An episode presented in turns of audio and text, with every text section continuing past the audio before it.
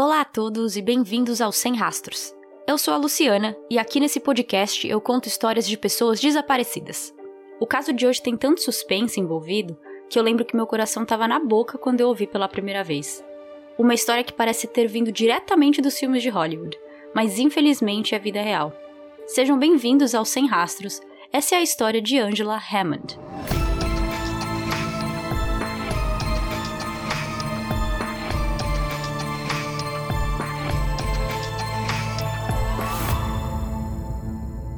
Sentada na arquibancada de seu colégio, Angela Marie Hammond observava seu namorado Rob jogar futebol americano com um sorriso no rosto. Andy, como sua família e amigos a chamavam, se mudou do Kansas para a pequena cidade de Clinton, no estado de Missouri, quando era criança. Sua mãe teve medo de que ela não gostasse de crescer em Clinton, por não ter muita coisa. Afinal, era uma cidade com apenas 9 mil habitantes na época mas ela não esperava que sua pequena Andy se tornaria uma mulher super sociável que fez daquela cidade seu mundo inteiro. Em 1990, agora com 20 anos, Andy conheceu e começou a namorar com Robert Schaefer e viu que estava certa em ter ficado na pequena cidade de Clinton. Um ano mais novo que ela, Robert era um atleta no colégio. Ele era bonito e popular e, para completar, tinha uma personalidade cativante, tanto que cativou a Andy e os dois rapidamente estavam apaixonados, naquela fase de lua de mel onde tudo que você quer é ver a pessoa o dia inteiro, todos os dias. Em janeiro de 1991, se aproximando do aniversário de um ano de namoro, Andy descobriu que estava grávida. Mesmo sendo novos, os dois já falavam de um futuro juntos e ela viu um filho mais como uma bênção do que um peso. Ambos eram maduros e responsáveis. Rob tinha acabado de terminar o colegial e estava determinado a entrar para o exército, Andy ia para a faculdade de manhã e trabalhava em um banco à noite. Ela então contou a novidade para Rob, que ficou muito feliz e decidiu presenteá-la com um anel de diamantes, oficializando a união dos dois. O próximo passo mais lógico era morarem juntos, para que eles pudessem se preparar para a chegada do bebê. Eles rapidamente encontraram um trailer para alugar e se mudaram. No dia 4 de abril de 1991, Andy e Rob foram juntos num churrasco da família da Andy onde ficaram até umas nove e pouco da noite. Eles vão embora e Andy deixa Rob na casa dos pais dele. Rob tinha combinado com seus pais de ser babado do irmão mais novo naquela noite, para que os pais pudessem sair. Andy deu um beijo e disse que ligaria para ele mais tarde para que voltassem a se encontrar. Nesse meio tempo, Andy saiu com uma amiga pelo centro da cidade e depois, como combinado, a ideia era se encontrar com Rob de novo. Mas já eram mais de 11 horas da noite e Andy estava cansada às 11h15, depois de deixar sua amiga de volta na casa dela, Andy parou o carro em um mercado para ligar para Rob, pois no estacionamento desse mercado tinham dois orelhões. Lembrando que o ano era 1991, celulares mal existiam e Andy e Rob não tinham um. Esse mercado ficava a cerca de sete quarteirões de distância da casa dos pais de Rob, onde ele estava naquele momento cuidando do irmão de 10 anos. Aqui, provavelmente, vão aparecer dois questionamentos, que eu pelo menos tive. O primeiro é o porquê ela não voltou para o trailer onde os dois moravam juntos e ligou para Rob de lá. Mas eu pesquisei um pouco mais e descobri que eles não tinham celular e nem telefone fixo. O segundo questionamento é: já que o mercado era só a alguns quarteirões de distância de onde Rob estava, por que ela simplesmente não foi até lá e deu a notícia pessoalmente? Como vocês vão ouvir, é óbvio que se isso tivesse acontecido, eu não estaria aqui contando essa história.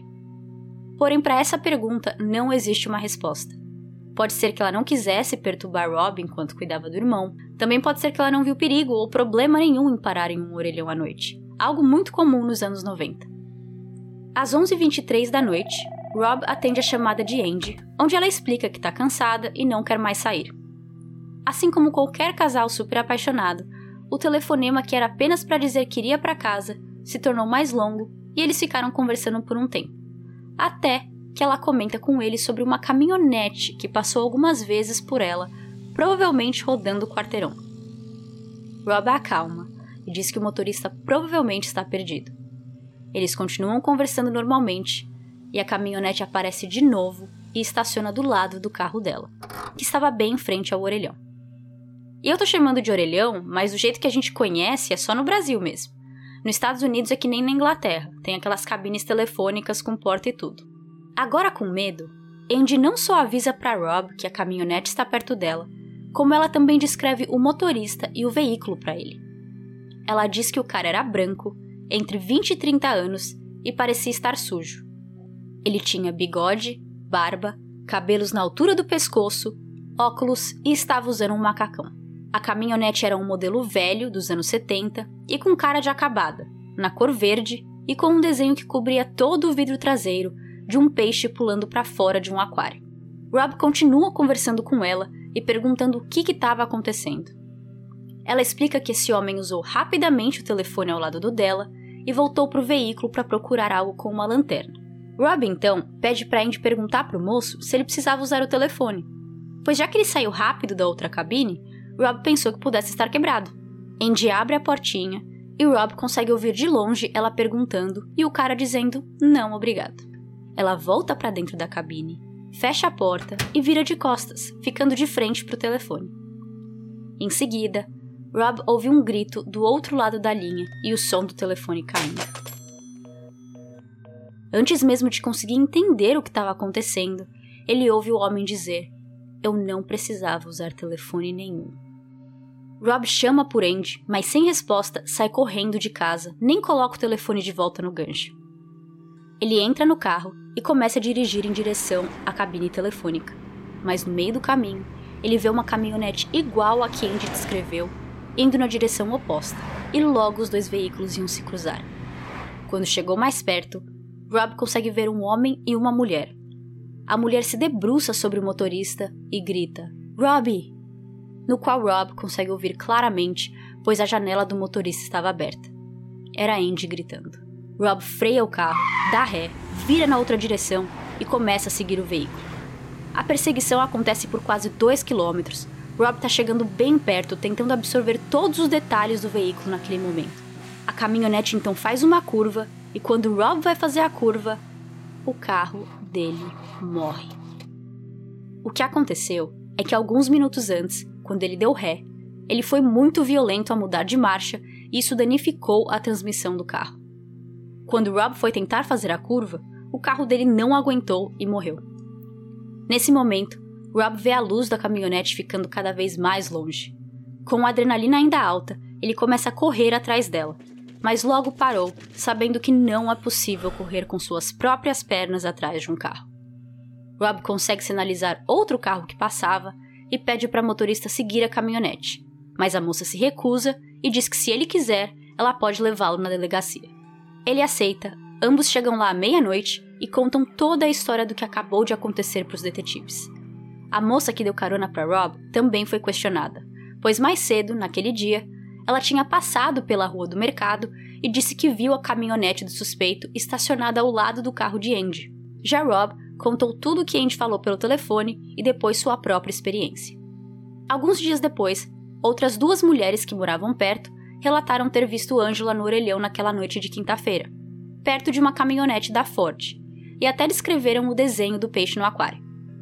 Elas perceberam que tinham visto aquela mesma caminhonete dois dias antes, dirigindo devagar em uma rodovia ali perto.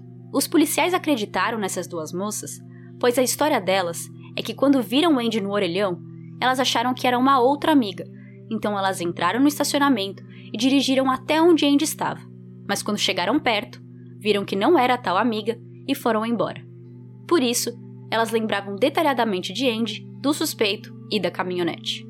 Um retrato falado foi feito com base nas descrições de Andy, Rob e testemunhas, mas por algum motivo, o retrato era de um homem sem barba. Eu não achei explicações e ainda não entendo o porquê eles tiraram uma parte importante da aparência física do suspeito.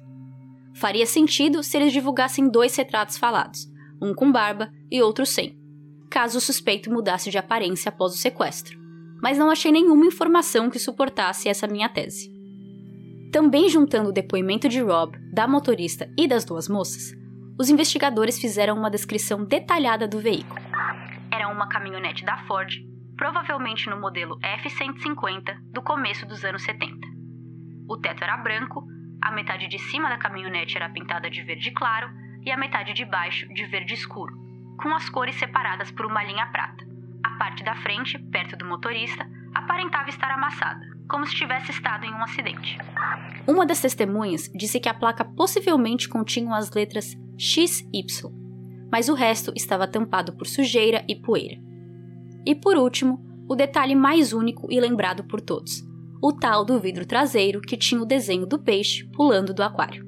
Com tantos detalhes sobre o veículo, principalmente o desenho, a polícia achou que seria facinho achar a caminhonete e seu dono. Eles colocaram as informações em um banco de dados e a polícia teve mais de 1.600 carros que batiam com a descrição, o que é muito carro. Eles investigaram e investigaram, mas não conseguiram nenhuma pista. No final dessa busca, policiais disseram que o motivo para não terem encontrado nada podia ser que a caminhonete não fosse de Missouri, pois o banco de dados era apenas para veículos dentro do estado de Missouri.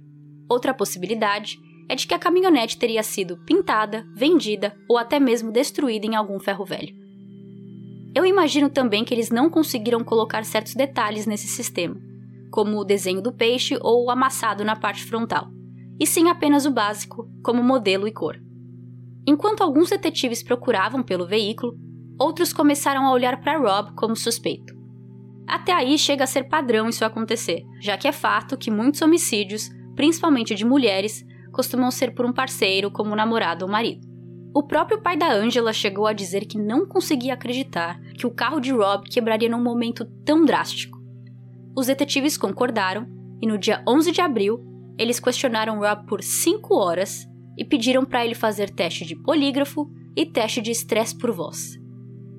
Deixa eu explicar rapidamente o que são esses dois testes. O teste de polígrafo é o famoso detector de mentiras. Seu trabalho é registrar alterações nas reações das pessoas, enquanto interrogada e conectada aos fios. Os tipos de perguntas mais usadas são as perguntas diretas, que dá para responder com sim ou não, e o polígrafo costuma detectar três tipos de alterações: respiração, suor e pressão sanguínea. Ele foi criado há 100 anos em 1921 e até hoje seus resultados não são admissíveis em julgamentos e o teste não é visto como confiável. Existem dois problemas principais com o polígrafo. O primeiro é o do porquê o teste em si não é confiável. O teste mede o quão nervosa a pessoa tá. Se for alguém que tem facilidade em mentir, ela pode facilmente passar no teste. Isso me lembra muito um caso de Forensic Files, onde uma moça foi assassinada e resolveram fazer o teste de polígrafo com um vizinho, logo no início da investigação. Ele passou e foi eliminado como suspeito.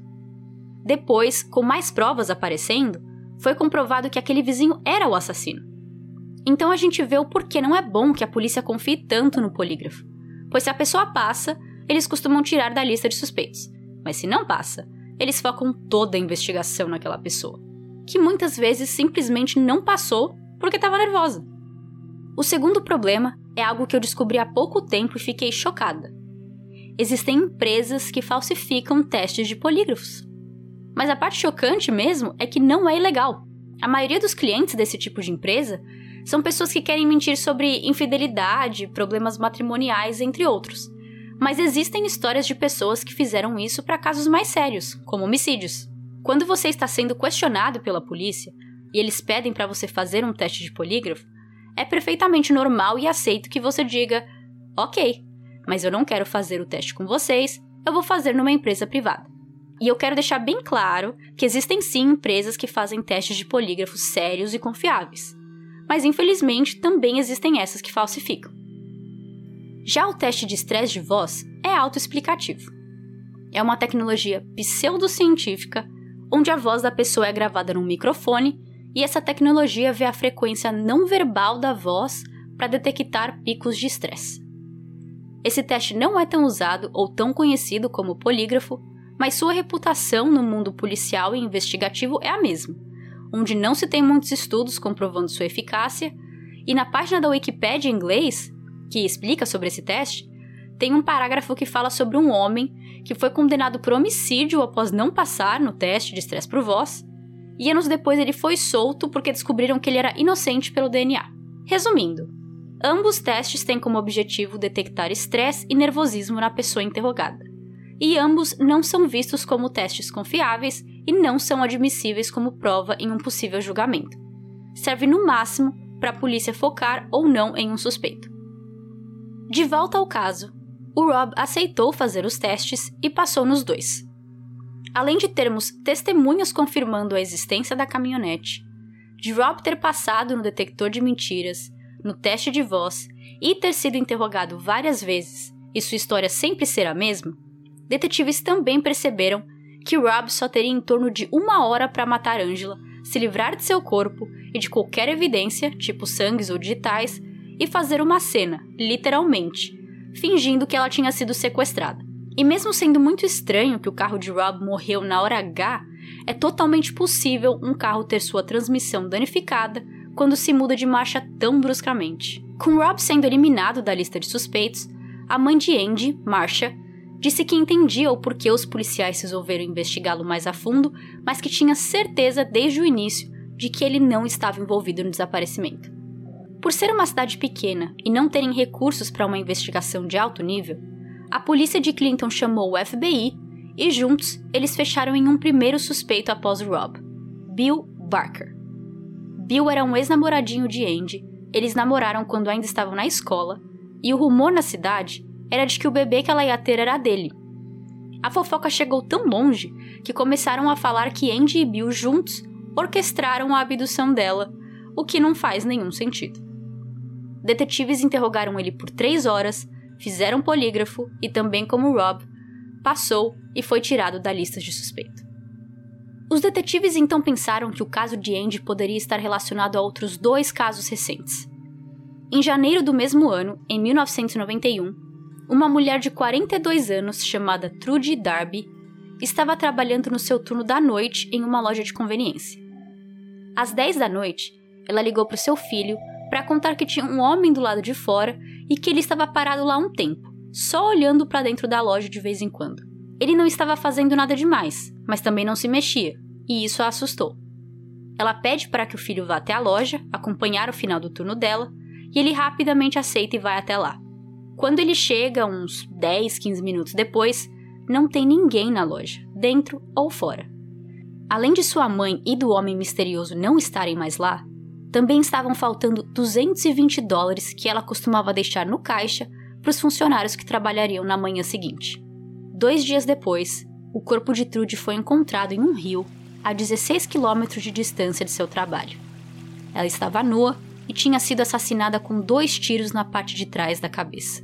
Um mês depois, em fevereiro, Cheryl Ann, de 30 anos, também estava saindo do seu trabalho às 10 da noite em uma loja de conveniência quando desapareceu. Cheryl estava na loja com outro funcionário e um cliente. Ela disse para o outro funcionário ir embora que ela esperaria o cliente sair e fecharia a loja. O cliente saiu, ela terminou de arrumar tudo e ligou o sistema de alarme às 10h15, trancou a porta e nunca mais foi vista. Duas pessoas na proximidade relataram ter ouvido gritos vindo da área da loja, lá pelas 10 e pouco da noite, que coincide com o horário que ela estava indo embora. Seu carro foi encontrado no estacionamento da loja no dia seguinte, e ao contrário de Trude, Cheryl se encontra desaparecida até hoje. A conexão entre os crimes de Trude e Cheryl não eram certeiros, mas com a Andy, eles analisaram a possibilidade de um serial killer estar agindo naquela área, já que os três crimes aconteceram em um período de quatro meses, praticamente seguidos, porque foi janeiro, fevereiro e abril. Em fevereiro de 1992, quase um ano depois do desaparecimento de Andy, o famoso programa Unsolved Mysteries, em português Mistérios Sem Solução, passou o caso de Andy. Para quem não sabe, Unsolved Mysteries é um programa de TV mais velho, Começou em 1987 e foi gravado e transmitido até 2010. O show era muito famoso e era popularmente usado para trazer visibilidade para certos casos e torcer para que alguém assistindo tivesse informações relevantes.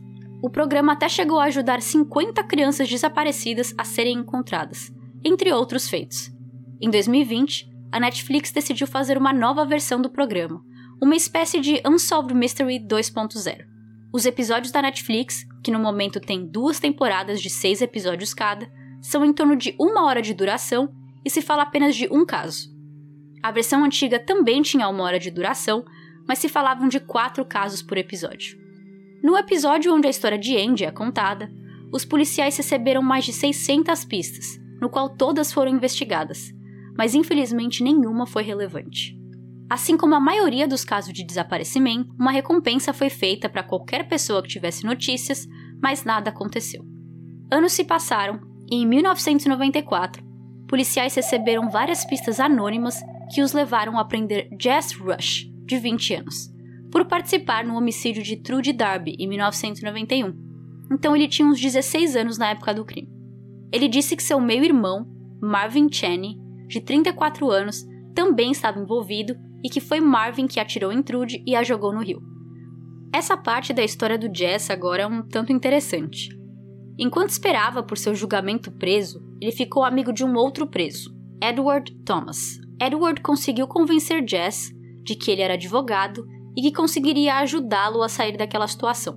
Spoiler alert para vocês: Edward não era advogado e não tinha poder nenhum em ajudar. Mas de qualquer maneira, Jess acreditou e enviou um total de 13 cartas para Edward, confessando ter participado do assassinato de Trude. Ele conta que ele, Marvin e outro homem que nunca foi preso sequestraram Trude, roubaram a loja de conveniência, a levaram para um celeiro e bateram e estupraram ela várias vezes. Marvin então deu um tiro em sua cabeça, colocou-a no porta-mala do carro e dirigiu até o rio. Chegando lá, ele percebeu que Trude ainda estava viva e por isso deu mais um tiro. E aí sim a jogaram na água. Nas cartas, ele também comenta sobre outras mulheres, ou como ele diz em inglês, other bitches. Como vocês devem saber, o significado real de bitch é cadela, mas é usado popularmente como xingamento para mulheres, como se fosse puta, piranha, biscate. Desculpa pelo palavrão, mas é só para explicar o significado em português. Ainda nas cartas, Jess escreve que ficou feliz que eles conseguiram queimar o celeiro antes de serem pegos, porque senão ele seria condenado à pena de morte. Dando a entender que dentro do celeiro tinham provas conectando ele e seu irmão a outros crimes. Edward entregou todas essas cartas para a polícia, que tentaram conversar com Jess para obter mais informações, mas sem sucesso. Até hoje não se sabe que outros crimes eles podem ter cometido, mas é acreditado que eles não são responsáveis por Andy e Cheryl. Jess e Marvin continuam presos. Na mesma época em que Andy desapareceu, Missouri tinha um serial killer chamado Larry Hall, onde muitos acreditam que pode ser o culpado pelo caso, pois ele é parecido com o que Andy descreveu naquela noite: barba, bigode, cabelos médios. Ele disse uma vez que duas de suas vítimas eram de uma cidade pequena, mas que não lembrava o nome da cidade, o que fizeram pessoas acharem que podia ser Andy e Sherry Ann em Clinton. Mas como tudo até então, muito se especulou e pouco se provou. Larry foi detido em 1993 depois de matar uma moça de 15 anos chamada Jessica, e ele se encontra preso até hoje. Sem contar também de que a ideia de que ele é um serial killer é por suas próprias confissões que até então não foram corroboradas.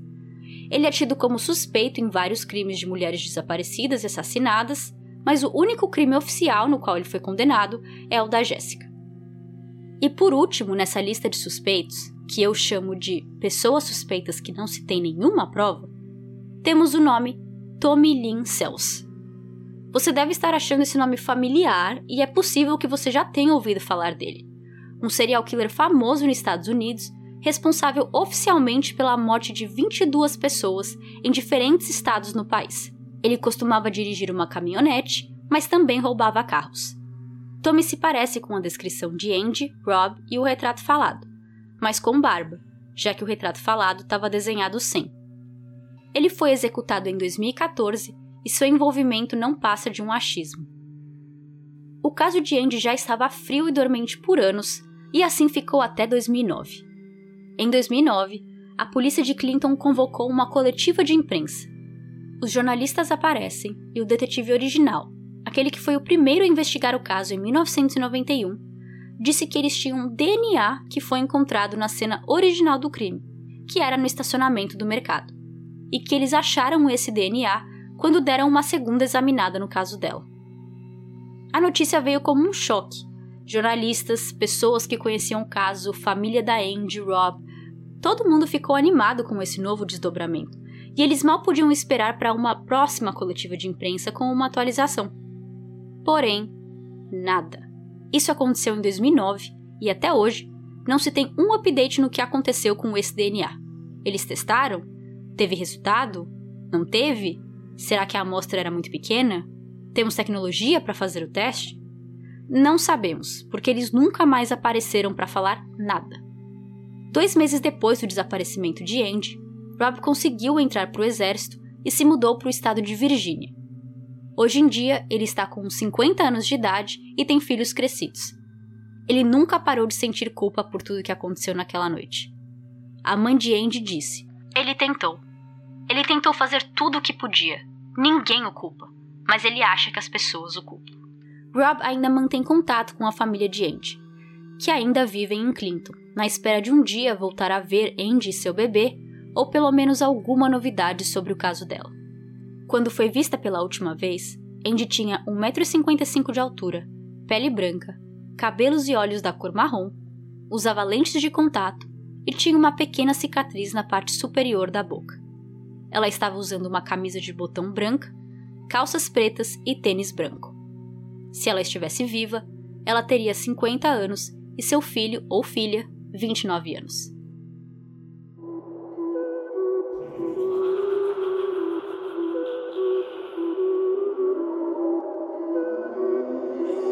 Essa é a história de hoje, gente, e eu sei que os tempos mudaram, e ser raptada hoje em dia enquanto se usa um orelhão é praticamente impossível. Mas meu conselho é tentem ao máximo não estar sozinho em lugares escuros. Eu sei que é um conselho péssimo, porque a gente não devia ter que mudar o que a gente faz, mas infelizmente essa é a nossa realidade. Eu não sei vocês, mas eu tenho sim medo de andar sozinha à noite, ou pelo menos em lugares mais distantes ou muito quietos. Se possível, comprem um spray de pimenta. Eles são baratinhos e podem até ser usados como chaveiros. Eu tenho um spray de pimenta e, além disso, eu comprei um pequeno alarme que eu também deixo no chaveiro. Sabe uma granada que ela só explode quando você tira o pino de segurança? Esse chaveirinho também tem um pino, e quando você remove esse pino, um som muito alto começa a tocar, som tipo de alarme mesmo, o que pode assustar um possível agressor ou pelo menos chamar a atenção de outras pessoas. Eu felizmente nunca precisei usar esse alarme, mas posso dizer com confiança que funciona, porque ano passado eu deixei as minhas chaves caírem enquanto eu estava no meu trabalho, e o pino de segurança saiu acidentalmente. O alarme começou a apitar e todo mundo estava olhando para mim, desesperados, tentando entender o que estava acontecendo. Eu vou deixar o link do spray de pimenta e desse pequeno alarme no site, junto com as fontes de pesquisa e fotos desse episódio. Até semana que vem! Muito obrigada a todos por ouvir o Sem Rastros. Para ver fotos sobre esse caso e mais, siga o podcast no Instagram, arroba Sem Rastros Podcast. E a lista com todas as fontes pesquisadas estão no site www.semrastrospodcast.com. Eu também tenho um grupo no Telegram. O link para entrar está na descrição de cada episódio e na bio do Instagram. Lá nós podemos discutir e comentar os casos com outros ouvintes. Até o próximo episódio. Tchau, tchau!